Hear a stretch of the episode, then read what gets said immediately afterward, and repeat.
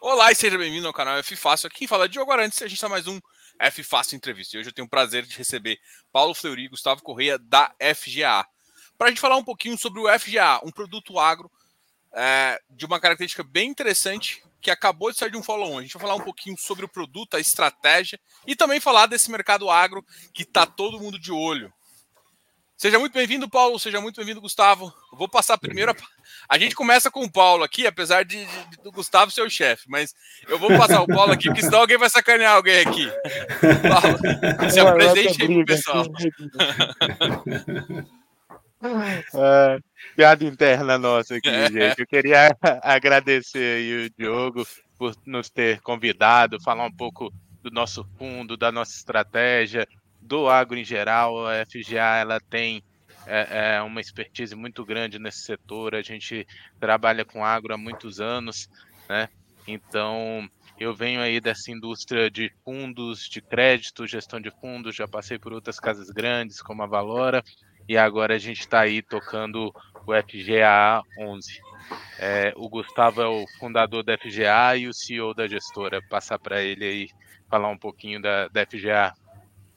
Boa, Gustavo. Obrigado. Vou acabar, vou acabar perguntando aqui, vou falar. Que aí você fala um pouquinho da, dessa história sua também do agronegócio, de onde vem. Fala um pouquinho, uh, além. É claro, você montou essa empresa que já tem muito tempo no mercado, é bem conhecida no, é, no Brasil todo. Mas me fala também um pouquinho de como surgiu ela e até chegar na FGA gestora para esse produto Fiagro. Legal. Obrigado, obrigado, pessoal. Paulo, eu vou guardar a piada, hein? Eu estou me segurando aqui, mas eu não, não vou pôr ela no ar aqui, não. É, vai ficar só no, no making off aí a, a, a, piada. Uma hora sai, hein? Uma hora sai essa piada. É. Mas o Diogo, falando um pouco aqui, acho que a, a fundação da, da, da, FGA, a história da FGA, ela se mistura um pouco com, com a minha carreira profissional e com a do Juliano. Nós dois fomos os sócios que começamos esse negócio. Na época, nós éramos FG Agro, que é inclusive o nome do, do fundo. A gente recuperou o FG Agro e trouxe para o nosso fundo é, esse nome, remetendo aí à origem do, do nosso negócio. Mas eu trabalhei no, no Unibanco, antes de ser sócio da FGA. Uh, ah, trabalhei em São Paulo. Eu vou contar aqui rápido a história para fazer, para acho que acho que entender como é que Profissionalmente, eu fui parar próximo do, do agronegócio e depois uh, entro nessa história da, da FG Agro e chego na, na FGA. Mas eu trabalhei bastante tempo em São Paulo. No, não era na época não era Faria Lima. Faria Lima estava começando ali a ser a ser construída. O mercado financeiro ainda acontecia na, na Paulista. Paulista. A sede do Unibanco era na, na Eusébio Matoso onde é hoje um escritório ali, um edifício importante do Itaú. Mas a, a, moda naquela época eram as concessões. A gente vinha do programa ali de 94, e eu vou entregando minha idade aqui, mas a gente vinha do programa de, de privatizações das, das teles, ali 94, 95, o governo Fernando Henrique Cardoso. É, então, a moda, o legal no mercado financeiro era ser officer de conta ou, ou trabalhar no time de Project Finance para financiar os projetos de, de telecomunicações. Veio junto ali o, o de rodovias, as privatizações de, de rodovia. É, e eu fiz um caminho ao contrário. O, Unibanco, na, em 98, montou o corporate é, no interior. Ele, ele dividiu em dois bancos: o banco de atacado, que tinha a, as contas de empresas, e o banco de varejo. O Fernando Sotelino foi ser presidente do banco de atacado, que depois até foi substituído pelo antigo candidato a presidente, o João que foi candidato a presidente pelo Novo, ele foi presidente desse Unibanco, Banco de Atacado, a Moeda. Mas o, quando ele monta então um escritório do Banco de Atacado no interior, surgiu uma oportunidade. Eu era, eu sou do interior de origem, estudei em São Carlos, fiz é, ciência da computação ali em São Carlos, cresci no interior, queria voltar para o interior e eu já olhava por proximidade de colegas um agro com potencial uh, de ser grande, mas ele não era, ele não era longe de ser o agro que a gente tem hoje. O Brasil nessa época exportava 300 mil toneladas de carne bovina, exportava só carne enlatada, era o Bertin que fazia grande parte da, das exportações. Uh, em suco de laranja a gente era grande, em café a gente sempre foi grande, né? Mistura com a nossa história. Em açúcar a gente não era tão grande, A gente começa a exportar volume maior de açúcar ali no final, no início dos anos 90, 91, 1 milhão de toneladas, migrando produção de etanol para açúcar. Nessa época, o Brasil devia exportar aí 8 milhões de toneladas de açúcar, hoje ele exporta 35, é, volume totalmente diferente. É, carne, a gente foi para virou líder mundial, a gente não exportava uh, soja, passamos a ser exportador, milho exportador, até arroz que a gente tinha déficit, passamos a ser exportador. A história do agro mudou. Nós não tínhamos empresas, grandes empresas dentro do agronegócio. Ali nessa minha carteira, eu tinha conta de alguns frigoríficos, que no caso Bertin, que depois se juntou com o Friboi, virou J, JBS. Tinha as empresas de laranjas e algumas usinas de açúcar e álcool. Uma usina grande dessa época era a Cosan, que depois virou Raizen, São Martinho, que é a SMTO, eram contas do corporate ali de, de Ribeirão. Mas longe de imaginar um mercado agro com empresas listadas, é, um mercado de dívida, mercado de capitais como a gente tem hoje. Mas a, a tese minha pessoal era de que uh, existiam poucos profissionais com as competências para estruturações de projetos, para financiamentos mais elaborados, olhando para o agronegócio. E existia uma competição no mercado financeiro, aí falando profissionalmente, uh, ali nesse mercado para atender os, os projetos. Eu falei, pô, eu vou, pra, vou voltar para o interior, vou levar essas minhas competências de financiamentos de longo prazo e acho que tem uma avenida para percorrer ali profissionalmente. Fui para Ribeirão Preto, ah, na época, peguei a conta de algumas construtoras, eh, teve os programas de privatização eh, de rodovias do, do Mário Covas, que é ali finalzinho, é, junho, acho que de 98. Então, eu tive agro e tive contas de concessão de rodovia. Eu, isso aqui é legal porque dá para entender como que chega a FG Agro e as estruturações de projeto. As concessões de rodovia nós passamos a fazer, então, os financiamentos BNDES de longo prazo. Quando eu olho as usinas de açúcar, eu vejo ali que tinham os projetos de cogeração de energia que não eram viabilizados dentro das usinas de açúcar e álcool porque não tinha financiamento de longo prazo. E aí essa tecnologia de Project Finance vai para dentro das, das usinas. Isso vai 98, 99, 2000, aí tivemos vários mandatos pelo banco. Quando chega ali 2003, 2004, eu olho para dentro do banco e vejo que o banco não tem por mais que o banco quisesse, não tinha um time dedicado para estruturar esses projetos, trabalhar mais para o lado do, de dentro da companhia, para ajudar as companhias a porem de pé esses projetos de, de investimento. E daí que nasce a, a FG Agro. Aí eu conheci o Juliano, o Juliano uh, prestava consultoria, quem me apresentou foi o ex-CFO da Ouro Fino, que hoje é listada também. Uh, nós financiamos a planta deles pelo, pelo banco. E ele me apresentou o Juliano, conheci o Juliano, montamos a FG Agro, e aí a FG Agro nasce, então, uh, assessorando as companhias do agro, principalmente usinas de açúcar e, e, etanol, a acessar o mercado de financiamentos de projetos, primeiro BNDES, depois multilaterais. Daí, na, na sequência da nossa história, vem o mercado de capitais de, de dívida a FG Agro, ela praticamente, junto com, com a XP, uh, ah, construiu esse mercado de CRA que, que não existia. Uh, quando a gente olhava para a legislação, a legislação de CRA, eu já falei isso em algumas lives, mas a, vale isso repetir, acho que é legal as pessoas entenderem a história, um pouco do preconceito e onde residem as oportunidades. A legislação de CRA, ela nasce junto ali com a legislação de, de CRI, eu acho que ela é de 2004, se eu não estou enganado.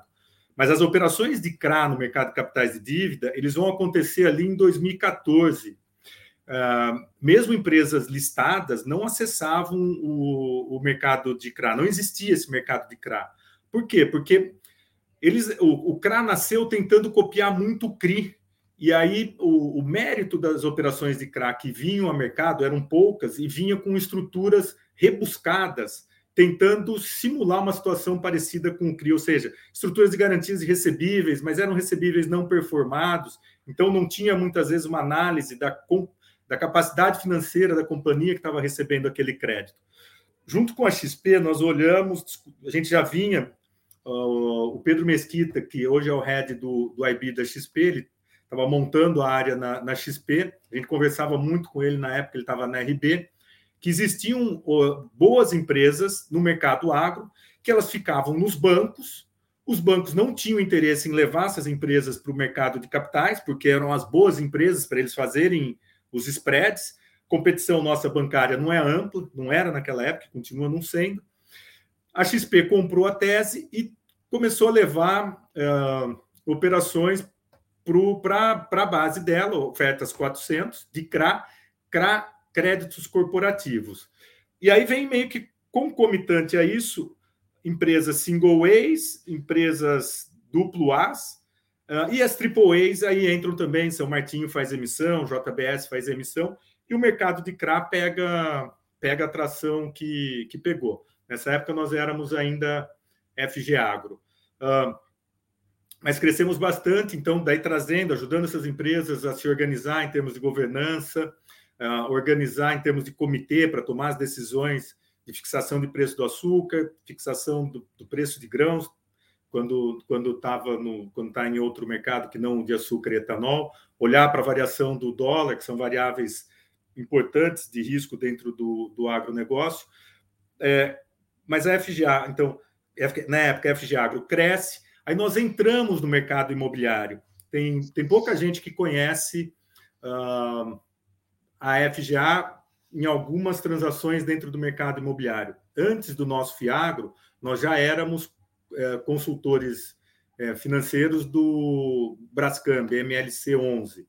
Um, é um pouco do que a gente a gente falava assim, ó, é, esse mercado imobiliário não precisa uh, reinventar a roda, não precisa nenhuma tecnologia da NASA, tem que pôr a mão na massa, trabalhar, fazer as coisas bem feitas. Os sócios da FGA já tinham uma experiência é, de imóveis proprietários. Aí a gente deixa de ser FG Agro e passa a ser uh, é, FGA. Continuamos crescendo, nosso principal negócio é agro, uh, é, 80% do nosso negócio ainda é agro. É, em final de 2019, a gente olha, não tinha ainda a legislação do FIAGRO, e vê que a gente teria muito mais agilidade e, e geração de valor se nós tivéssemos uma gestora porque até então a gente assessorava as companhias, pegava, é, pegávamos essas transações, levávamos para os distribuidores e os distribuidores levavam essas transações de CRA para os investidores.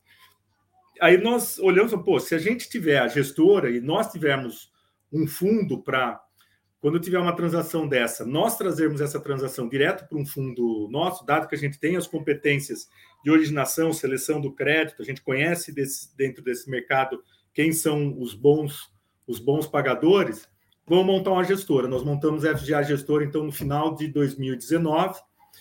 É, olhamos primeiro algumas teses de, de fundos de crédito, mas a gente sempre esbarrava na diferença que tinha entre o benefício de comprar direto o papel CRA isento do imposto de renda e comprar cotas de um fundo que a gente levava ao mercado, em que a pessoa ia ter o investidor ia ter o, o imposto de renda. Então, essas teses não voaram. Quando foi uh, o ano, quando foi 2021, veio a legislação que deu a isenção, que é o que faltava no mercado de CRA, para que os institucionais pudessem comprar esses papéis, né? Aí veio a, a legislação do FIAGRO, que ofereceu a isenção para os investidores através dos fundos imobiliários do agronegócio. E aí nós montamos a tese nossa. Na verdade, ela estava pronta, né? A gente pegou essa tese uh, e falamos, putz, vamos pôr ela dentro de um fiagro e fizemos o, a captação do, do nosso fundo. Foi um dos primeiros fundos listados. Na primeira captação, pegamos um momento do mercado até ruim, mas depois já fizemos o, o follow-on. Hoje, em termos de volume negociado, o nosso fundo é um dos, um dos maiores, é, em termos de volume total do fundo, ele já é grande, mas quando você olha Uh, o volume negociado diariamente ele está lá entre primeiro, segundo, fiagro, mais negociado na bolsa. Então, gastei aqui um tempo, mas contei a minha história um pouco profissional, passei pela, pela FGA e cheguei aqui na, na, na FGA hoje, FGA Gestora. Completamos o time com o Paulo, a gente tinha muita expertise de estruturação, crédito, originação, nós não tínhamos o conhecimento de gestão. O Paulo vem para o time no é, segundo semestre do ano passado, e aí estamos jogando esse jogo. Quem já nos conhece aí tem visto, visto os resultados que nós estamos entregando no, no FG Agro, no FGA 11. Uh, essa é a nossa história aqui, Diogo. Legal, é bom sempre conhecer, né? Porque assim, a gente sempre fala, cara, você não compra. O que você está comprando não é um fundo, um ticker ali com uma carteira fixa. Você compra a gestão, né? A gestão é a história, é o que você já, que você já fez e que você vai colocar dentro do fundo de acordo com que com a sua experiência e tudo mais. Agora, e esse mercado agro, assim, você deu alguns números, né? E, e números de fertilizantes e sucro alcooleiro. Como é que hoje você enxerga o potencial desse agro, assim, sabe? Quais os setores que você fala assim, porra, esse setor aqui ainda tem muito suco para dar, esse, esse setor aqui não, esse setor aqui já está mais o mercado já, o spread já está menor. Como é que você olha hoje o mercado? Né? Até, até porque vocês já foram, vocês são ainda, né, consultores do agro, conhecem bastante do agro. Quais setores que ainda tem muito spread? Quais setores têm menos spread? E o que, que vocês gostam ou não? É, antes até de falar da tese do fundo, né? Mas pensa uhum. de uma maneira mais ampla. Às vezes tem uma tese que é boa, mas talvez não casa com, com o fundo, alguma coisa assim. Uh, acho que a gente pode organizar o, o, o agro, primeiro do ponto de vista de produção, para olhar então algumas, algumas uh, etapas dentro do agronegócio. Do ponto de vista de produção é, agroindustrial, a gente tem a cadeia dos grãos, né? a gente tem, uh, e é o mais representativo, a gente tem o setor sucro-alcooleiro, às vezes ele não é tão lembrado é, para quem tá, às vezes está mais na mídia até o, o, mundo de grãos, de fato ele é mais representativo, mas a produção de cana e de açúcar, e olhar a cadeia agroindustrial, uh, em que você tem açúcar e etanol dentro, é, ela é bastante representativa. Uh, temos aí pecuária, né? Uh, pecuária, bovinos, suínos, grãos e os frigoríficos, mas aí são cadeias, são cadeias em que a produção se divide em dois, é, são dois meios de dois entes produtores, né? Ah, ah, na, na, cadeia, por exemplo, os, os, bovinos, tem o pecuarista e tem o frigorífico, que é outro, outra entidade que processa esse boi. É, frango, tem até a integração, mas você tem um produtor de frango e o frigorífico que abate esse frango e vende no mercado. O setor é, sucroalcooleiro, e a gente fez, estou falando um pouco da tese do, do fundo, mas não é, é, é como eu enxergo, e a gente discutiu bastante aqui, o Paulo é, já está bem alinhado quanto a, a, esse entendimento. O setor sucroenergético ele tem a integração das cadeias, então ele produz a cana de açúcar em grande volume, as, as usinas de açúcar elas produzem 50, 60, 70, às vezes 80, 100% da, da cana que ele vai processar para produzir açúcar e etanol. Uh, e além de açúcar e etanol, produz energia elétrica. Então, é uma cadeia muito intensiva de capital, porque precisa financiar todo o ciclo de produção, desde a atividade agrícola até carregamento, produção, carregamento de estoque e venda para o, em muitos casos, para o consumidor final. E, e, e, é um setor em que não tem ainda uh, características que, que fazem com que um grande player que tenha escala, por exemplo, a Raizen, a Raizen, quando você olha os números dela, para a gente falar de empresas públicas e compara com, por exemplo, a Jales Machado, que das listadas é a menor, é, a Raizen não tem, se você olhar só açúcar e etanol, porque a Raizen tem ainda a distribuição de combustível, você não tem um resultado significativo superior é, em função da Raizen ter uma escala muito maior do que a, a Jales Machado. Essa é uma característica do setor sucroenergético e a gente pode discutir por quê, pode dar alguns. Tem alguns insights. A cana-de-açúcar precisa ser produzida próxima do site de produção. Ah. Diferente, por exemplo, se você pegar um frigorífico, ele compra boi a 500 quilômetros. Se você pegar uma usina de açúcar e etanol, ela compra cana ou produz a cana é, 30 quilômetros, 40 quilômetros de distância. Então, isso faz com que, de fato, essa indústria seja mais integrada e que a movimentação de capital para uma consolidação tenha que ser muito grande. A gente pega uma usina que moe 5 milhões de, de, de toneladas, vamos, vamos, pegar o um número aqui, 6 milhões de toneladas, que é uma usina é, que já tem um porte relevante, é uma usina do tamanho da Jales Machado, hoje, ela tem 1% de share, mas tem 3 bilhões de reais, 2 bilhões e meio de reais de capital alocado. Então, se imagina, alguém para ter 10% de share tem que ter 30, 40, 50 bilhões de capital alocado. Então, quantidade de capital é outro restritivo para que se tenha uma consolidação. Isso sem considerar a terra, né? É, então, tem características que fazem com que esse setor não seja consolidado. Por não ser consolidado, não ser poucos players, a gente ainda tem um número maior de empresas, crédito corporativo, para uh, fazer o, o, financiamento. Diferente do setor de grãos, em que você tem uh, uh, as tradings que são consolidadoras, depois você tem o, a produção agrícola acontecendo no, na pessoa física, não são créditos corporativos.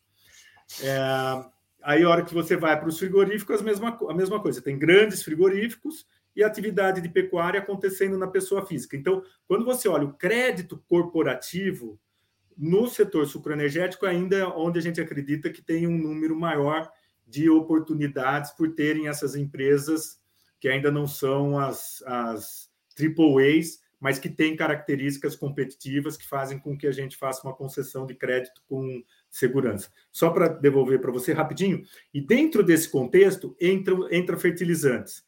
Como o Brasil é importador é, de fertilizantes, a gente notou, e a gente tem olhado é, transações dentro desse universo, é, existe um, um, um, investimento em aumento da produção de fertilizantes localmente. É, o setor ganhou competitividade e, na nossa avaliação, é uma competitividade estrutural que deve se manter a médio e longo prazo. Então, nós estamos olhando também com bastante atenção para a indústria, vamos falar, indústria de distribuição aqui de fertilizantes. É, uma dúvida que eu fiquei. Pode falar. Só, só complementando também, claro. assim, nesse cenário mais macro que você perguntou, é, o agro, ele, como um todo, ele é muito grande, ele é muito intensivo em capital, e se você for ver, quem são os financiadores do agro, né?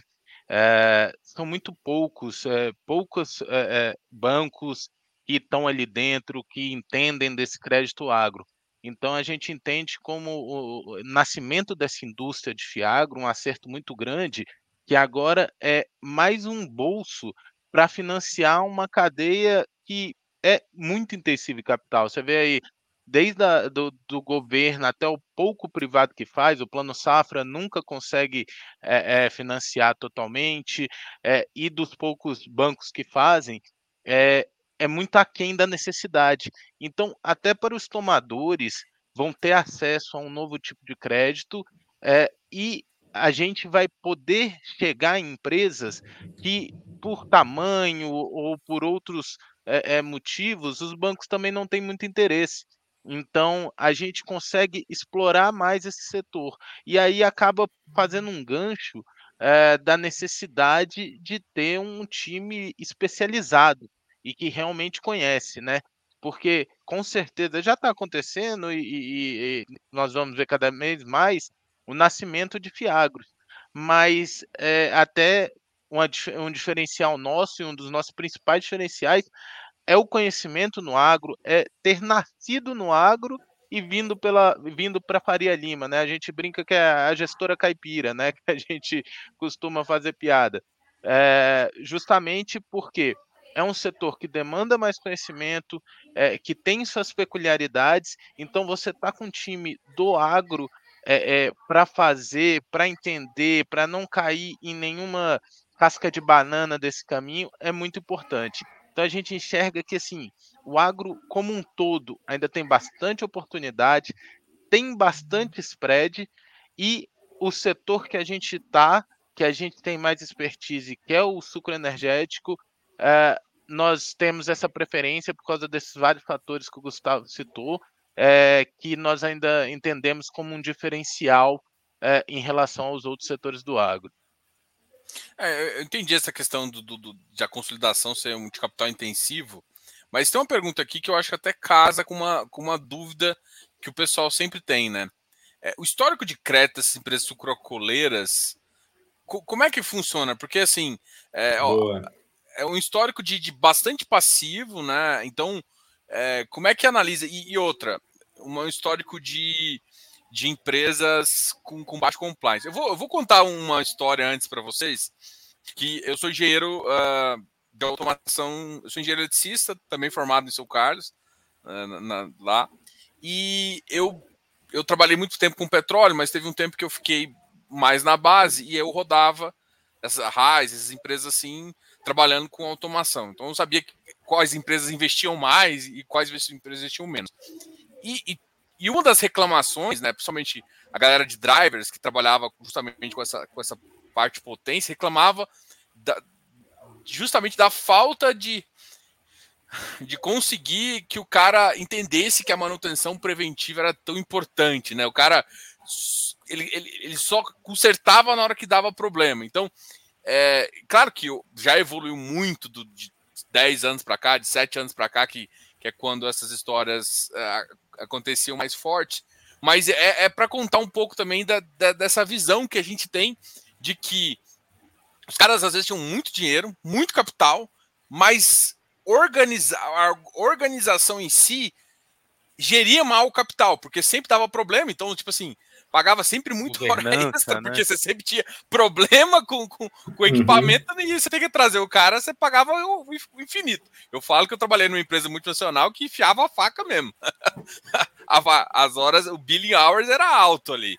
E, e, justamente porque. E aí a gente. Uma das coisas que era mais difícil vender era justamente esse contrato de longo prazo para manutenção e tal. Essa, essa estrutura é, mais profissional, onde a, a, o cara, pô, já tem um capital, pô, já tem um, porque assim, às vezes o capital é curto, é, não o capital seja curto, porque o cara tem dinheiro, mas é, o que você comentou, é, tanto capital que precisa que ele começa a, não, isso aqui eu vou deixar para depois, e aí quando dá o problema, fica muito grande. Então você precisa de um capital maior para fazer isso contando essa história toda aqui, é justamente para perguntar, né? Para utilizar essa pergunta para ver como é que tá essas empresas de crédito e também como, a, como tá a filosofia deles, né? O legal, é, assim, uh... e é por isso que precisa, uh, você precisa estar com alguém que conheça.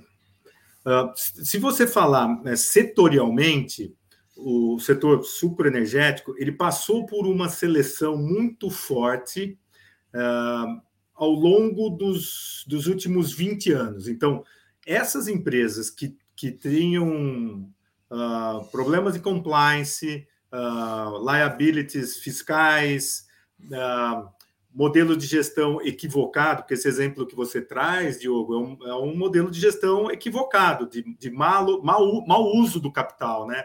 Ah, eu não invisto preventivamente e aí vou investir quando o problema aparece, pagando uma conta mais cara e às vezes pagando mais caro até com perda de produção, que não é nem, nem tanto a conta de manutenção.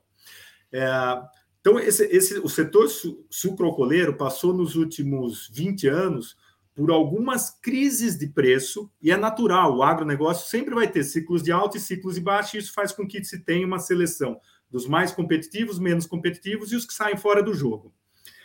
É, a grande maioria dessas empresas que tinham esse modelo de gestão saíram do jogo. Hoje, a hora que você olha na, nessas empresas, embora tenham uh, gestão oriundas da família, eu vou falar assim, não é, não é uma gestão familiar, é uma gestão oriunda de sócios. Você vai lá e olha, uh, o CFO é formado na Poli, é filho de um dos fundadores, mas fez Poli, trabalhou no mercado financeiro, para dar o exemplo, por exemplo, da Jales Machado. Para não ficar no, no, exemplo da Jales, se a gente olhar uh, o grupo Titoto, ali também, um fez economia, o outro na, na em São Paulo, o outro fez na, na. Não, os dois fizeram economias, pegar a Alta Mogiana, um fez administração na primeira linha. São, são pessoas que estudaram, passaram por. tem, tem um embasamento técnico mais, mais robusto. E essas empresas são as empresas que se tornaram mais competitivas e que ocuparam um espaço dentro, dentro desse mercado. Ainda tem a borda, é, existe, na nossa visão, oportunidades com spreads maiores na, na borda, que não estão nessas, nessas empresas, mas essas outras empresas, que são essas que têm as contingências fiscais enormes, uh, que, por exemplo, se olhar o mercado de, de bondes, mercado de capitais internacional, mercado sucroenergético ficou muito marcado pelas emissões que defaultaram em sequência, eram empresas que não tinham uh, essas vantagens uh, no modelo de gestão ou, ou de locação, alocação de, de capital, quando comparado com as empresas de hoje. Até vale um comentário. O início do processo de ida das empresas para o mercado de capitais internacional do setor sucroenergético, é, eu falo que foi pela porta dos fundos. Por quê? Porque foram transações que muitas vezes estavam dando saída para o financiamento que os bancos tinham dentro dessas empresas, financiamento problemático. Então, porra, eu vou dar saída, eu faço emissão de bonde, liquido a transação aqui internamente uh, e segue a vida. Aí tiveram uma sequência de defaults. Uh, uh, Tonon defaultou, Virgulino de Oliveira defaultou. Eu acho que quem parou de pé foi Raizen, que, foi, que era Cosan, que emitiu e, e, e sobreviveu. Então, o que, é importante na concessão de crédito? Saber uh, selecionar. Os, os paradigmas precisam ser quebrados, entendidos, e aí você separar o joio do trigo. Você conceder crédito setorialmente é um erro. Ah, esse setor eu vou dar crédito porque esse setor é muito bom. Está errado. Você vai entrar nesse setor, vai ter empresa boa, empresa média, empresa ruim. E via de regra, o cara mais ativo na busca de crédito é o que precisa mais da grana e de repente não é a melhor transação risco-retorno que você que você tem. Eu até explico um pouco, da, depois, se você quiser, a gente pode passar um pouco por isso, da, da estratégia nossa de, de alocação. A gente está sendo bem criterioso nos, nos, no, na montagem da carteira de spread maior, que a gente chama de carteira de carreira. Mas respondendo a pergunta é, ah, o setor tem problema? Estruturalmente, hoje essas empresas que tinham um número maior já ficaram pelo caminho, elas já não são mais survivors, elas não são mais sobreviventes dentro desse setor. É, algumas se arrastam, essa não vai receber concessão de crédito nem do nosso fundo e provavelmente nem, nem de nenhum outro fundo e já não recebe crédito é, dos bancos. É. Outras estão na borda, e aqui você tem que saber selecionar, porque podem ter boas oportunidades com spread, mas pode ter também problema uh, se você fizer uma seleção errada. E, e, um outro universo, mais high grade, que são single A's, duplo A's e até os triple A's, você tem menos spread, mas você tem um crédito, uma concessão de crédito já bastante robusta. Até vale dar esse, esse, esse indicador, porque as pessoas não, não atentam. Na nossa carteira do fundo, a gente tem, não lembro o número exato, se Paulo Velho me ajuda, é, mas acho que é mais de 70% do crédito do nosso fundo é empresas A, rating público ou superior. A gente tem A, duplo A e tem triple A. Tem gente que aplica em banco, compra CDB do banco e acha que ah, é banco, então não estou tomando risco de crédito. Tem banco do, duplo A. Tem banco A. Tem banco BB. Tem banco BB. Então, uh, uh, vale esse raciocínio até para os bancos. Ah, é banco, então eu vou pôr minha grana. Não, vai ter banco bom, banco médio e banco ruim. E só que a diferença de spread nos bancos é. Cento, ah, eu tenho um título do banco que paga 110% do CDI, que hoje daria CDI mais um. Você está num high yield de, em termos de, de banco e com 1% de spread. Você tem uma empresa single way que tem menos risco, que você vai conseguir colocar CDI mais dois, por exemplo, e tem menos risco do que esse banco por questões de alavancagem e tudo mais. Então, concessão de crédito tem que ter uma tese macro setorial, é verdade, mas tem que descer no micro e olhar empresa a empresa, balanço histórico, como faz, como não faz, para separar o joio do trigo. É isso que a gente tem feito, não só na história do fundo, como na história da, da FGA, quando origina uma transação e leva a mercado, por isso que a gente foi bem sucedido um, e as principais casas distribuidoras aí, falando de XP, BTG Pactual, BB e UBS, quando a gente um, traz uma transação para o mercado, muitas dessas hoje estão morrendo dentro do nosso fundo, esses, essas instituições veem que tem um bom filtro na nossa originação já na partida, Diogo. Boa. Originação é um assunto que eu quero continuar, mas eu vou transferir a pergunta para você, Paulo. Paulo, já começa falando um pouquinho já da estratégia do FGA. Como é que vocês montaram esse quebra-cabeça? A gente já começou a entender do agro, a gente entendeu é, a parte do sucrocoleiro, sim, tem problemas, mas já, para, já passou por um processo de consolidação. E como é que agora vocês montaram esse quebra-cabeça que é o FGA? E aí já começa falando também da estrutura do follow-on, como é que vocês já estão aproveitando tudo. Vamos lá. Só, só uma finalização ali, claro. é, aquilo que eu falei de ter é, é, a equipe do agro de conhecer. Então, quando a gente vai dar um crédito, é óbvio que a gente tem toda aquela, a, a, aquela esteira de crédito, balanço, DRE, tudo, mas também tem muito qualitativo. São 16 anos trabalhando no setor. Então, você sabe quem que hoje está com um balanço bonitinho, mas que já deu uma derrapada lá atrás. Então, você conhece muito bem, você sabe com quem você está lidando. O qualitativo é muito importante, né? Então, você conhece esse histórico dessas empresas. Mas aí, entrando aí na, na, na questão do fundo da, da estratégia, né? É, como a gente colocou até agora, Uh, nós sempre fizemos, né? E eu falo nós, eu fui o último a chegar, mas a FGA sempre fez essa, esse advisory das empresas, é, ajudá-las a tirar rating, a, a emissão de dívida é, bilateral, multilateral. Então, quando nasce o Fiagro, passa a ser uma coisa natural o fechamento desse ciclo, né? É, é, origina, eu estruturo e agora eu passo a ter o funding. Então, uma coisa que a FGA já fazia, agora ela faz com dinheiro próprio. E é daí que a gente fecha esse quebra-cabeça. É, como o Gustavo colocou, a gente tem mais de 70% da carteira acima de rating A. E nós, se você for ver, nós somos aí, é, é, se não formos top 1, também entre os top 3, com certeza, de distribuição de dividendos. É, bom, como é que você fecha esse quebra-cabeça? Como é que você está entregando tanto com um risco tão baixo? Como é que você faz essa assimetria positiva de risco? Né? É justamente pela essa experiência no setor, é justamente por ter a originação e estruturação. É, é, tentando explicar um pouco para quem é, é, não, é, não conhece tanto, a hora que você vê é, em qualquer prateleira de, de produtos, em qualquer corretora, qualquer uma, XP, BTG, dadada, a taxa para o investidor, seja ela qual for, é, CDI mais um, CDI mais um e meio, seja ela qual for, ela não é a mesma taxa que a empresa está pagando.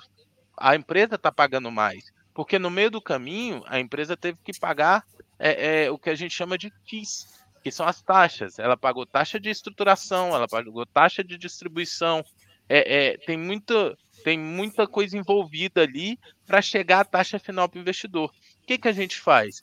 a gente origina, a gente estrutura. E a gente pega todas essas taxas e coloca para dentro do fundo. Então a gente consegue ser competitivo na hora de ganhar o mandato com a empresa, porque a gente consegue negociar ó, quanto é que é o seu all-in com o banco, quanto é que é seu all-in, é, é, qual é a sua taxa total que você está pagando, que você está disposto a pagar. É tanto? Fechado eu não vou cobrar nada para estruturar, eu não quero é, é, é, cheque de, de originação, nada. Vai tudo pro fundo, pro papel. Então a gente tem papéis que o yield, é, é a, o, o, retorno, a rentabilidade do papel é bem maior do que o retorno é, é normal que estaria numa, numa plataforma. Porque justamente porque a gente pegou todas essas taxas e jogou para dentro. Isso faz com que a gente consiga ter uma distribuição robusta de dividendos com um risco é, é, bem baixo, né? Isso fez com que a gente conseguisse ter muito sucesso no nosso follow-on, né? O nosso IPO, ele foi, o período de, de alocação dele foi no último mês de dezembro, um mês extremamente complicado, então a gente não conseguiu é, é, fazer a oferta base, né? A gente captou 91 milhões, e a gente pegou e falou: ó, vamos fazer exatamente o que a gente falou que ia fazer. A gente tem condição de fazer. E muitas vezes o, IPO ele é ingrato porque é, é, você não tem o histórico para mostrar. Então, E é aquela coisa, o PowerPoint, o Excel acaba aceitando tudo. Então, é, é, a gente falava, ó, a gente tem originação, a gente tem estruturação, a gente consegue ter noção do rating dessa empresa caso ela busque um rating público e a gente consegue vender esses ativos no secundário com ganho de spread. E muita gente falava, beleza, faz lá primeiro, né? Então, quando a gente vai para o follow-on, a gente fez. A gente fez exatamente o que a gente falou que ia fazer.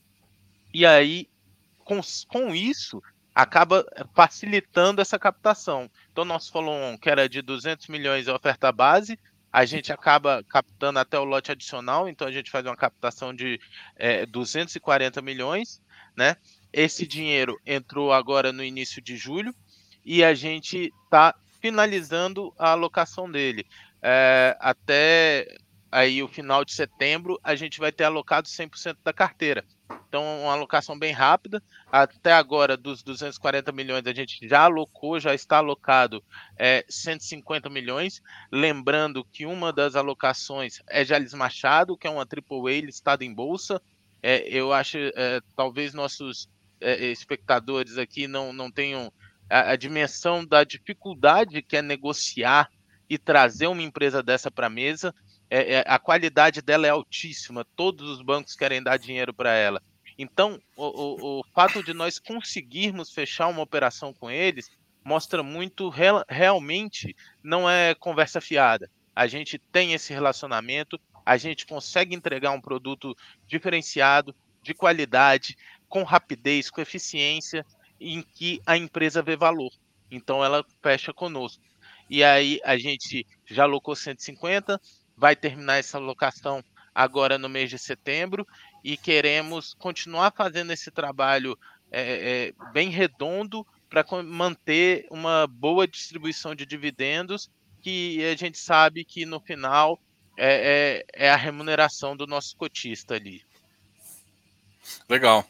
É, uma das perguntas aqui, ó, até do, do Physios Paper, uh, é sobre as operações do fundo possuem FII de pré-pagamento? Mais ou menos quanto seria a taxa? Uma, essa pergunta casa também com uma das com uma das, dos assuntos que a gente tinha colocado aqui, porque a, acabou que a gente a gente acompanha o, o Fundos Net ali, a gente fica de olho nas operações e vê quando tem alguma oferta, algum pré-pagamento, tudo mais. É, vocês tiveram alguns pré-pagamentos, né? O Coest, Lins, Batatais. Como é que isso atrapalhou a alocação? Como é que vai como é que funciona essa estrutura é, de pré-pagamento é, já estava esperando? Foi uma reestruturação de papel?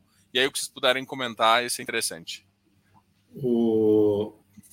No, de, deixa eu, antes de. Não, primeiro responder as perguntas, depois eu volto. Quero dar mais um ponto da, com relação à estratégia que a gente trouxe no nosso relatório, que acho que é importante. Então, sobre os, os pré-pagamentos, é, o que aconteceu foi o seguinte: é, nós tínhamos alguns papéis é, da mesma devedora. Então, da, da, de Lins, nós tínhamos, a gente chama aqui de CRA 1, CRA 2, CRA 3. É, o, por que, que a gente tinha é, mais de um papel? Por diversos motivos, mas um deles, que era muito importante, os papéis que o fundo comprava sozinho tinham prêmios, eles tinham uma remuneração superior. O, o papel que ia ao mercado, é, ele era um papel com uma taxa compatível com o mercado, a empresa pagava a taxa média desse pacote. Uh, esse era um dos motivos. O, mas tinha um segundo motivo, que é a limitação de alocação no mesmo, no mesmo papel. A gente tinha um fundo pequeno, a gente tinha uma limitação de alocar no mesmo papel no máximo 10% do patrimônio do fundo. Então, mesmo, por exemplo, no caso Batatais, não era só uma, ou de Lins, ou de Alquest, não era só uma divisão, que daí, nesse caso, poderia ter só dois papéis, né? um com prêmio e um sem. Mas eu tinha que ter um terceiro, às vezes um quarto papel, uh, em patrimônios separados na securitizadora. Uh, com o crescimento do, do, fundo, esse limite caiu. O que, que nós fizemos? Ah, e no, em cada um dos CRAS você tem custos de prestadores de serviço. Tem custo da securitizadora, custo do agente fiduciário, custo do. Uh, de, de, monitoramento, B3, enfim, tem uma série de custos. O que, que nós fizemos? Sentamos com essas, com essas empresas e falamos assim: ó, vamos Vamos reempacotar esses papéis? Você pré-paga essas, essas operações, eventualmente negociação caso a caso, porque ela tinha um benefício de redução de custo desses prestadores de serviço. Então, sem entrar no detalhe como foi feito esse ajuste, mas você pré-paga e a gente faz uma nova operação, ou no mesmo volume, ou eventualmente até, até maior. Então, esses pré-pagamentos dentro do nosso fundo que aconteceram, eles foram em benefício da companhia em benefício do nosso cotista, porque a gente conseguiu trazer mais rentabilidade para dentro do, dentro do fundo. E em alguns casos, como foi o caso de Lins, a gente foi para o papel que está no mercado, que tem rating, é, que tem um compromisso firmado no contrato, que esse papel, a empresa já tem rating e o papel vai ter o rating da empresa refletido nele. Então, o papel é mais líquido também para você negociar ele no, no mercado secundário. Então, foi dessa forma. Quando a gente estrutura os CRAS, é, sobre essa a pergunta, tem, tem FII de pré-pagamento? Nesses papéis não existiam FIIs de pré-pagamento. Uh, um papel que nós compramos agora, a documentação é pública do, dos CRAS, embora seja uma 476, ele tem um prêmio se a companhia pagar antecipado, ou seja, tem um FII de pré-pagamento, mas nos outros casos, nenhum dos papéis tinha possibilidade de pré-pagamento. Não podia pagar a operação antecipada. É, o, o, é uma prática do mercado de CRAS que não se tenha a possibilidade de haver pré-pagamento. Quando traz para o papel pré-pagamento, esses FIIs são muito altos uh, para inibir que a companhia faça um pagamento antecipado, porque senão isso atrapalha o funcionamento do, do mercado secundário, sem entrar no detalhe do porquê, mas é uma questão de precificação Sim. que o, o pré-pagamento atrapalha o funcionamento do, do mercado secundário. Somente você vende na curva, o cara pagou um spread maior ou não. E aí vem a companhia. Se tiver o pré-pagamento, o cara compra na curva, mas na verdade tem um pré-pagamento. Então esse pré-pagamento tem que ser público. Se você, você não coloca isso aí, isso já aconteceu no mercado de CRI bastante. Muita gente às vezes não sabe, mas teve gestor que já comprou um CRI tomou um pré-pagamento na cabeça. Você compra o papel, dá deságio, acho que vai ter um carrego, vem o pré-pagamento e toma, toma tinta. Então, a indústria de, desse mercado de dívida hoje, e quem tem experiência em originação e estruturação, por exemplo, a gente está sempre em discussão, a gente sabe que não dá para ter pré-pagamento. Se for ter pré-pagamento, tem que ter um pênalti alto suficiente para não atrapalhar o funcionamento do mercado secundário. E especificamente essas operações que você comentou é, foram estratégicas, a gente não diminuiu a posição, em Lins a gente aumentou um pouco, Alquest a gente também aumentou um pouco, e Batatais a gente vai comentar melhor agora no, no relatório desse mês, mas é em linha com isso que eu, que eu disse para você aqui, Diogo. E o que eu ia trazer da estratégia do fundo, complementando o que o Paulo colocou, é, e quem estiver acompanhando mais no detalhe o nosso, o nosso volume de alocação vai perceber isso, e nós falamos bem claramente no follow-on que faríamos isso. Uh, você fazer na largada 10 ou 15 operações que o fundo tem 300 milhões, 320 milhões de reais. Então, para eu ter uma pulverização, que seria ter 10% do fundo alocado, não é uma pulverização, muito grande, eu teria que ter 30 milhões, teria que ter 10 papéis dentro da carteira. Para você originar e estruturar 10 papéis em, em 30, 60 dias de créditos com mais yield, que é o papel de carrego, que seria esse pulverizado, uh, você não faz. Então, se você olhar para os fiagros, tem vindo uma crítica grande falando assim: olha, os fiagros estão vindo concentrados em poucos papéis.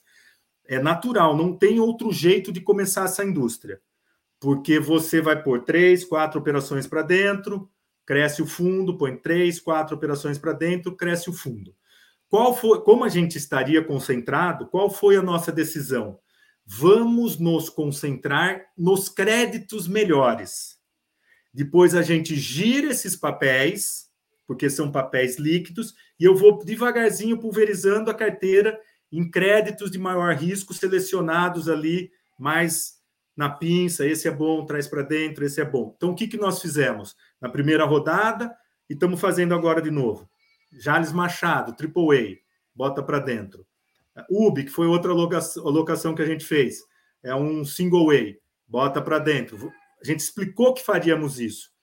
Aí isso faz com que o carrego da carteira caia. A gente tem bastante prêmio de originação e estruturação que permite manter uma boa política de distribuição de dividendos. O carrego da carteira cai e aí eu faço a alocação, começo a girar esses papéis. Vamos começar isso em novembro, que são os primeiros dessa nova rodada que sai do lockup. Setembro a gente terminou a alocação, outubro a gente pode sair um pouco ali de batatais e lins que já estão na carteira, e aí vamos fazendo a desconcentração do fundo, trazendo mais papéis de carrego para dentro da carteira. Então eu queria comentar um pouco sobre isso para que todo mundo que está assistindo a gente aqui também pudesse entender um pouco mais a, a nossa estratégia de alocação, o que, que nós estamos fazendo, quais são os objetivos aí nosso para frente com relação ao fundo. Legal. Você quer completar, Paulo? Até porque uma das, uma das dos meus questionamentos era justamente essa visão de estratégia de carrego versus essa estratégia de transacionar. Eu acho que na, na nossa primeira conversa, a nossa primeira conversa lá atrás, acho que tem mais uns três, quatro meses aí para trás, justamente isso que foi um valor agregado que vocês conseguiram mostrar que, que conseguem trazer para a mesa, né? É isso, é isso. São, acaba que ficam dois pilares de estratégias no fundo, né? É o que a gente chama de giro e de carrego.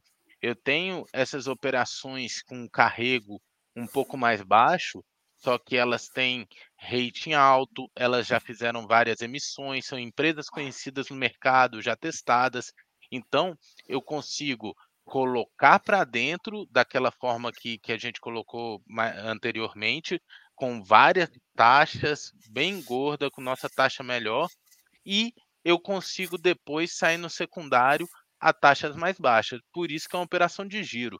Então, eu, eu apesar da, da, altíssima qualidade de crédito, não é nosso objetivo ter uma carteira só de carrego de DI mais um e, e ficar dependendo unicamente de é, é, spread gerado na originação. Então, a gente vai gerar essa carteira, a gente tem aí que a gente vai gerar 30%, 40% dessa carteira e mantendo com isso, é, sustentando com isso a outra estratégia, que é o carrego. E aí, na estratégia de carrego, não necessariamente as operações são originadas por nós. É, podemos olhar operações de mercado. Eu costumo falar que meu único compromisso, o único compromisso da FGA é com o nosso investidor, é com a qualidade do nosso fundo. Então, quando me perguntam é, é, você só olha CDI, você olha CDI PCA, eu olho o que é melhor. No momento, o melhor é, a gente entende que é CDI. Mas voltando, então assim, é, o meu compromisso é com o investidor. Então eu posso olhar operações de terceiros, né? É, é, respondendo é, outra pergunta, e, e com isso eu ter as, op as operações de carrego. Essas operações sustentam a, a o, o yield, a rentabilidade do fundo é, é, no longo prazo. E, e com isso eu consigo também, e aí complementando também que eu vi que, que perguntaram isso, é, todas as operações que a gente tem na carteira hoje, elas têm juros remuneratório mensal. É, muitas vezes o, o pagamento do principal ele é mais longo, mas todo mês, sem carência, eu tenho pagamento de juros. Com isso, eu consigo tirar é, aquela ciclicidade do, do setor, do agro, e consigo remunerar meu cotista mensalmente. Eu consigo pagar esses dividendos mensalmente é, é, dessa forma. E aí, no momento também, nossa carteira ela é 100% em CDI. A gente vê aí o CDI é, chegando, se já não chegou, chegando no pico. Deve se manter ainda bastante alto, que a gente está vendo aí, né? dois dígitos por um bom tempo. Então a gente entende que é o momento de estar tá em CDI é, é, e com isso a gente não é afetado por essa questão do, da, da deflação momentânea que estamos tendo aí da, do IPCA, tudo. Né? Nossa, nossas mesmas operações, tanto de carrego quanto de giro, é, são é, é, principalmente falando do setor sucroenergético, das usinas, são empresas robustas, a gente tem garantia, a gente tem aval, mas é, é, o nosso é, crédito é corporativo, a gente está em cima da capacidade de pagamento dessas empresas, né? Então, com isso, é, eu pego e estou em empresas robustas que é, é, têm capacidade de pagamento e a gente consegue fechar essa distribuição mensal de dividendos é, com uma certa regularidade aí da carteira. Legal. Eu acho que acabou que você respondeu essa pergunta aqui também, né? Sofrerá impacto no cenário atual. É. Legal. Bom, uma coisa. eu queria que você falasse um pouquinho, porque tem uma pergunta que eu achei legal aqui, que é, que é a questão de essas empresas poderem, às vezes, gerar mais álcool, às vezes gerar mais açúcar, essas empresas têm essa estrutura para fazer isso. Então, a, antes de entrar nesse detalhe, assim, que eu acho que é um, detalhe um pouco técnico, que depende um pouco das commodities e tudo mais, eu acho que essas empresas grandes já têm uns estudos maiores. Eu queria que você falasse um pouquinho é, dessas empresas em si, por exemplo, o que, que vocês olham, é, o que, que dá tanta confiança, por exemplo, numa empresa como a Alcoeste, o Batatais ou Lins, assim, é, o que, que quais são os parâmetros que, que, que vocês analisam que, que trazem esse conforto de investir numa empresa dessa com, com, com bons rates e com boas estratégias? O... Essa questão de flexibilidade que comentaram é um, é um fator importante de geração de valor. Por exemplo, se, mas na concessão de crédito, óbvio que é o conjunto de tudo. De repente, uma companhia mais flexível, menos flexível. Mas vou dar o exemplo da, da Alcoeste, porque ela ela está num extremo. Ela consegue fazer 100% de etanol, ou ela consegue fazer até meio a meio, 50% açúcar e 50% etanol. Ou seja, em um momento, eh, aconteceu isso no início da safra, dessa safra, o preço do etanol estava melhor do que o preço do açúcar, ela produziu só uh, etanol. Virou o mercado agora de, de etanol, o preço do etanol caiu um pouco, ela virou a chave e começou a produzir os 50% de, de açúcar. Então, isso gera valor porque ela pega o melhor dos dois preços, né? Da distância da, da, do raio de colheita, quão próximo está a cana-de-açúcar uh, do parque industrial, uh, distância do porto de, de, Então, se você olhar, às vezes tem perguntas que vêm assim: ah, vocês não vão desconcentrar geograficamente, a gente não tem, não, a gente pode olhar, vamos olhar, temos olhado outras operações, mas o valor não está nisso. Por exemplo, São Paulo, em termos de produção de cana-de-açúcar, é o lugar mais competitivo. Por quê? Porque está mais perto do Porto de Santos. O frete para transporte do açúcar até o porto, ele come uma margem relevante e é, isso aparece mais nos ciclos de preços menores. Ah, mas então como é que você fez o investimento em Jales Machado? que está no interior de Goiás, uh, 900 quilômetros do Porto de Santos, porque a Jales Machado vende mercado interno, então ela, ela usufrui positivamente do frete, o fato dela estar distante do principal centro produtor, que é São Paulo, faz com que o preço no mercado interno dela seja superior, e o produto que ela exporta é açúcar orgânico. Então, ela tem preços muito superiores na, na exportação de açúcar orgânico.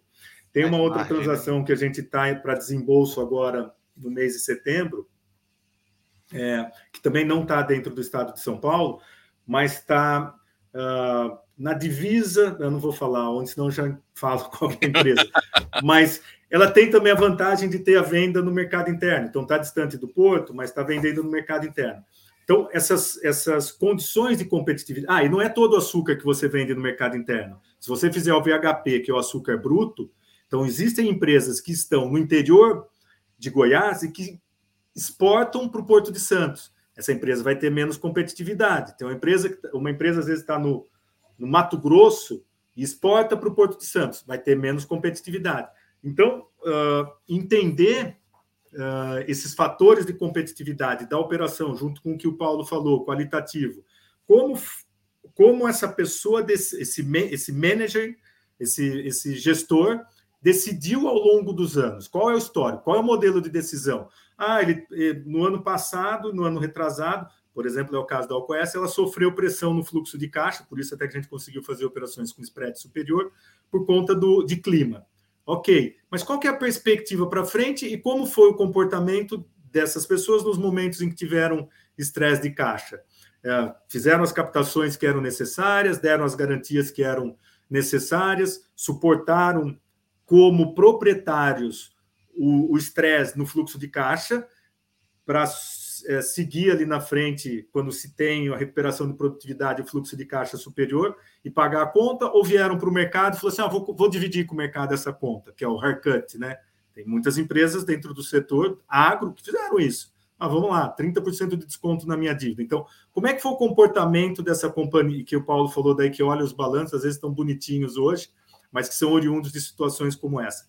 Então, para nós, né, a concessão de crédito, ela, de novo repetindo aquilo que, tava, que eu falei anteriormente, ela tem um macro setorial, mas a gente olha micro para fazer a avaliação de como e quão competitivo é essa empresa.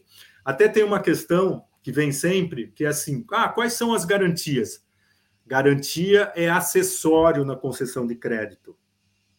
Garantia não é o principal na concessão de crédito. Concessão de crédito, primeiro, você, na nossa, no nosso entendimento, é olhar a capacidade de pagamento da companhia. Tem capacidade de pagamento? Tem. Ah, mas essa aqui eu tenho mais risco. Então, beleza, vem aqui, expressão que a gente usa, encosta uma terrinha aqui do lado para receber o crédito, porque a sua transação tem um pouco mais de risco do que essa outra. Ah, mas por que essa outra transação tem menos risco? Então, se olhar para explicar um duplo A ou um single A, uh, como é Batatais e como é Lins, ou um triple A, como é Jales Machado. Olha o balanço dessas companhias, elas têm lá um bilhão de reais em caixa.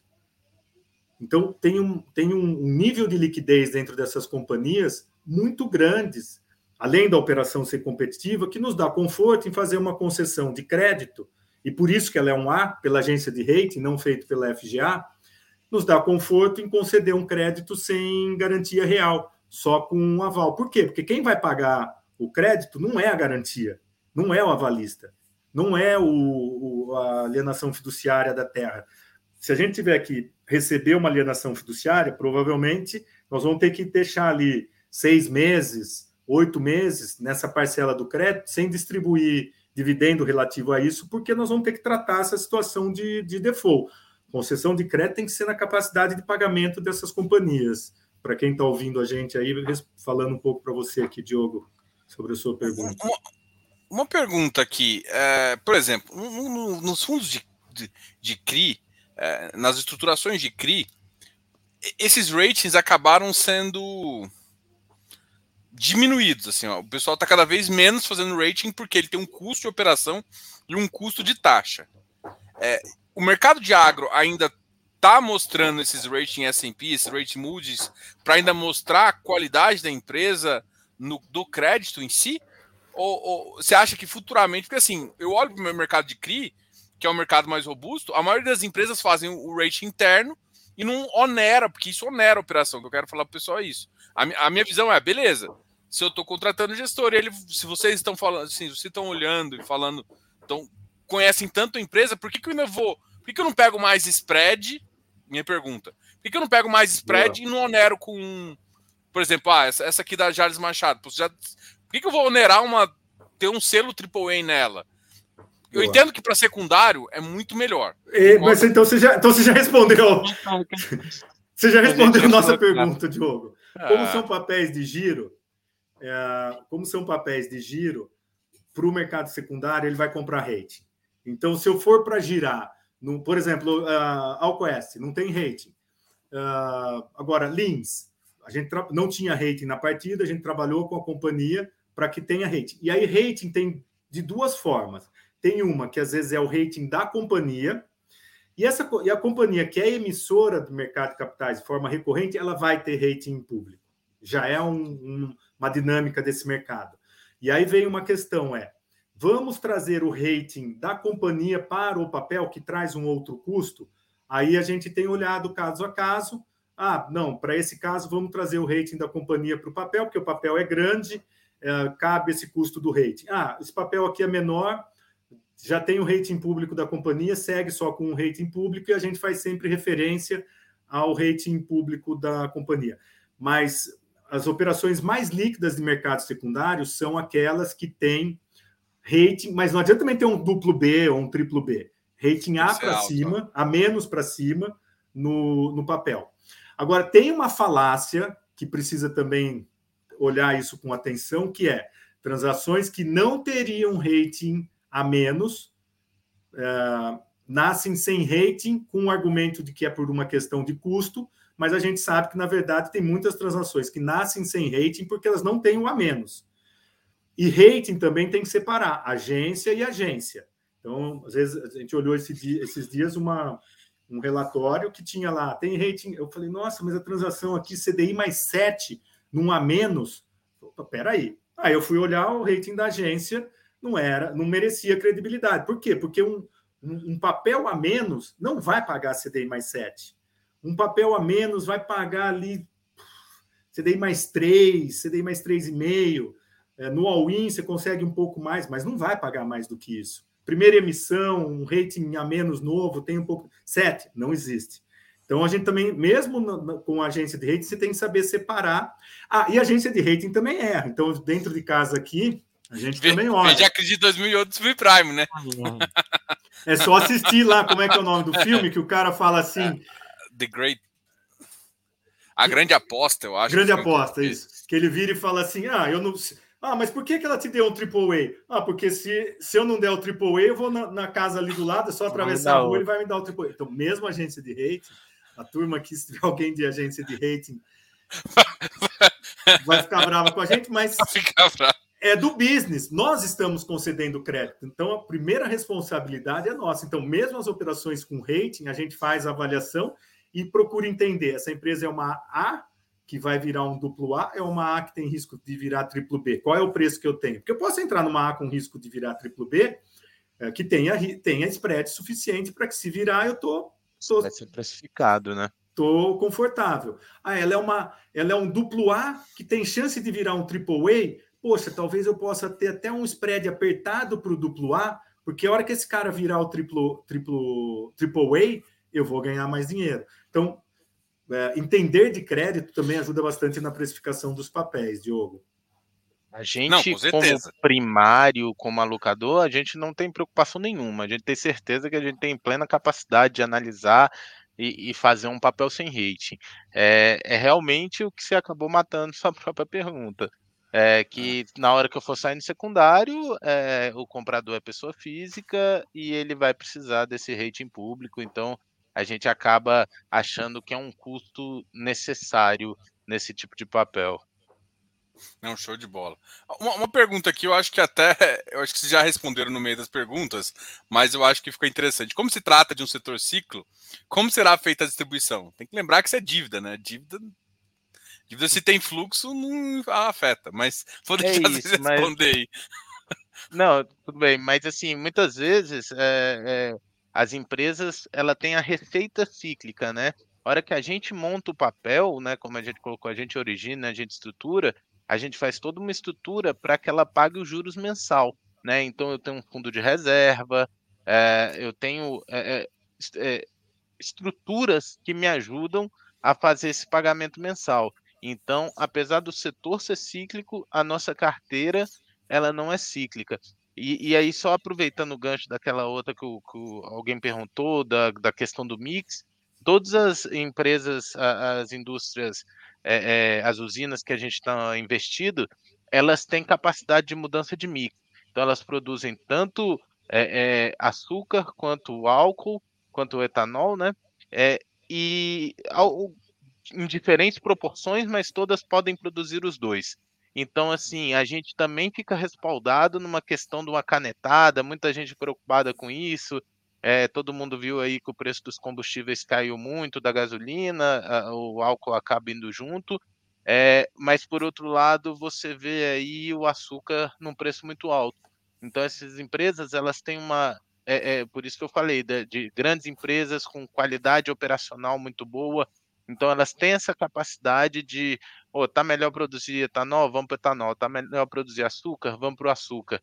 E isso consegue ainda proteger é, é, essas usinas. E algumas delas ainda têm uma terceira fonte de receita aí, que é a cogeração de energia, que a gente acha assim, a gente considera muito um filé mignon, porque tem um capex inicial relevante, é, é tem que ser feito, tem um, todo o investimento. Mas depois que ele é feito, é, é, passa a ser uma receita recorrente para a empresa, é, é, que ela usa os resíduos da, da produção é, para gerar energia, e é recorrente aquilo, é receita na veia e, e num custo de manutenção muito baixo. Então, essas empresas elas têm muitas fontes de receita e conseguem, é, é, conseguem que no final, junto com a estruturação do papel, a gente linearize e consiga pagar esses juros, esses dividendos mensais que a gente vem pagando. Legal. Pessoal, o chat aqui tá bombando de perguntas. Eu, eu, vou fazer a última para a gente encerrar. Depois a gente volta aqui de novo. Vocês voltam aqui mais vezes, que é mais fácil para responder. Porque senão a gente vai ficar mais duas horas respondendo aqui, porque eu tô vendo que o chat não tá parando de pergunta. O que é bom também, né?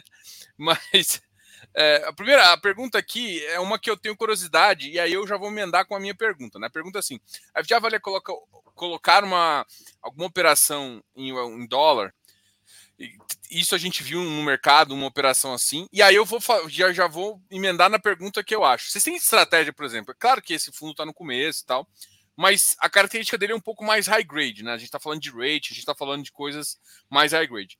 Vocês já, vocês já pensaram em trazer uma estratégia mais stress, é, estressado, e aí talvez uma operação de dólar, uma operação mais assim, fizesse mais sentido? Aproveita, acho que são três perguntas, né?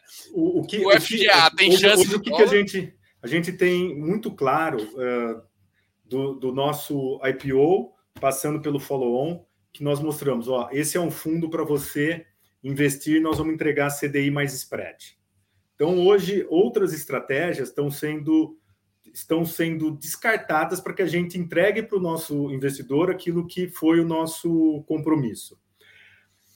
Pode ser que com a evolução, uh, olhando macro e tudo mais, seja interessante trazer para o fundo uma operação em IPCA, uma operação em CDI, enquanto eu tiver a condição de ter um, se for um pequeno pedaço do portfólio numa alocação como essa, que não vá me comprometer, entregar o CDI que eu tenho para o meu, que eu prometi para o meu investidor, está em linha. E se no futuro a gente entender que o melhor benchmark da estratégia, porque não está em regulamento, não é mais CDI, talvez seja interessante a gente mostrar, ó, nós vamos estar 80% CDI, vamos estar 20% dólar, a gente pode fazer isso dentro do fundo, mas o que a gente tem cuidado bastante é ser o máximo transparente para não uh, levar surpresas. Ah, os caras falaram que iam ter CDI e agora apareceu alguma operação em dólar para dentro do fundo. Nós, a gente quer fazer aquilo que nós entendemos que era importante. Se a gente perceber que precisa fazer alguma mudança de rota naquilo que a gente tinha entendido como movimento mais importante, a gente vai. A gente tem relatório mensal. A gente não opera todo dia transações, né? Não faz trading de papel, comprar e vender, que durante um mês eu não possa me comunicar com o meu investidor para que ele saiba o que eu vou fazer é, mais à frente. Então, por hora, locação nossa 100% CDI é, salvo putz, fizemos um, um, compramos ali, até pusemos no relatório esse mês e ganhamos algum dinheiro para o cotismo, mas é o que a gente chama de movimento tático. Ah, os fundos que alguns fiagros estavam baratos, eles entregam CDI mais, ah, vamos alocar um pedacinho da carteira enquanto a gente não faz a alocação, acabamos até tendo um pouco de ganho de capital em cima desses, desses fundos mas a entrega é CDI. E aí a outra pergunta: ah, pode ter distress? Também a resposta vem no mesmo sentido. Não é um fundo de distress. A gente falou para o nosso investidor. Não, mas a minha pergunta seria se vocês pensam, quando esse fundo ficar um pouco mais robusto, ter uma segunda estratégia. É uma coisa então, que já. É, Diogo, pode vir a ter. Se a gente estiver lá na frente aí nessa, nessa ideia, ó, eu posso alocar 5% numa operação mais estressada aqui que não vai me comprometer a minha rentabilidade, se a gente entender que vai fazer sentido, isso pode acontecer. Mas de discussões que a gente fez até agora, em situações como essa, seria mais conveniente a gente ter um outro veículo. Então, nasce um outro fundo, um fundo de distressed, uh, que ele vai alocar nessa estratégia, e aí o investidor que vem para essa estratégia, ele sabe que é isso. Uh, no, no tamanho que o fundo está hoje, esse horizonte de trazer para dentro desse mesmo fundo ainda fica, fica mais distante, tá, Diogo? Pessoal, queria agradecer demais a conversa. Eu sei que tem um monte de pergunta aqui que é legal, inclusive, tem vontade de fazer, mas vamos terminar por aqui. A gente faz um outro bate-papo. Obrigado muito, Paulo. Obrigado muito, Gustavo. Vou deixar lá as últimas palavras e a gente encerra aqui. É, bom, deixa eu vou falar um pouco aqui, depois devolvo para o Paulo. É, o, que, o que eu queria passar para quem está nos assistindo, que é investidor ou que venha a ser investidor do nosso fundo, a gente quer é, ter previsibilidade, que o nosso cotista saiba uh, o que nós estamos fazendo e como nós estamos fazendo e por que estamos distribuindo determinada quantidade de, de investimento. A gente não quer trazer surpresa. Estamos correndo risco de crédito, uh, então quem compra a cota do fundo sabe que tem um risco. Procuramos uh, nos, nos cercar de todas as formas que esses riscos sejam controlados. Uh, e o nosso objetivo é manter regularidade na distribuição de dividendos. Então, quando vem pergunta, o nosso objetivo é manter regularidade no, no, nos dividendos que a gente está fazendo, sem trazer, sem trazer surpresa para o nosso cotista, que eventuais movimentações sejam graduais. Acho que é isso. Agradecer todo mundo que ouviu aqui. A piadinha, Paulo, agora é a hora. Não, brincadeira, não vou soltar ela aqui, não. Boa noite para todo mundo. O Paulo ficou até vermelho agora. Ele está se pensando, Diogo, ele está se pensando. Gente, eu queria agradecer também o tempo de é, é, vocês terem nos ouvido, né, por um pouquinho mais de uma hora aí, ouvindo explicação sobre o fundo, sobre o que a gente quer fazer. Isso é uma coisa que a gente tem o prazer de fazer, porque nós temos a plena consciência que a gente tem um dever fiduciário, é, o dinheiro que a gente investe não é nosso, é do cotista, ele confia na nossa capacidade, na nossa experiência. Então, o mínimo que a gente tem que fazer é dar total transparência de cada detalhe, cada movimento. Como o Gustavo falou, às vezes a gente pode é, é, fazer é, uma coisa ou outra, mas a gente vai explicar, a gente vai mostrar da onde veio o racional para fazer aquilo justamente para que não tenha surpresa, não tenha susto. O que a gente quer aqui é, é ter um, fundo longevo, é, que entregue o que o cotista está interessado, que entregue de acordo com seu risco é, é, e, e, e, tenha como investimento ali bem uma boa oportunidade, uma boa composição do investimento, de investimentos do, dos nossos cotistas, dos nossos investidores. Então, queria só agradecer o tempo de vocês e sempre que, que o Diogo convidar aí, a gente vai vir, vai falar e vai mostrar a estratégia do fundo. Aí quem sabe sai a piadinha. Quem sabe. Pessoal, obrigado aí a todos, obrigado a todos que estão assistindo. Deixe o canal, deixe um like aqui no, no vídeo.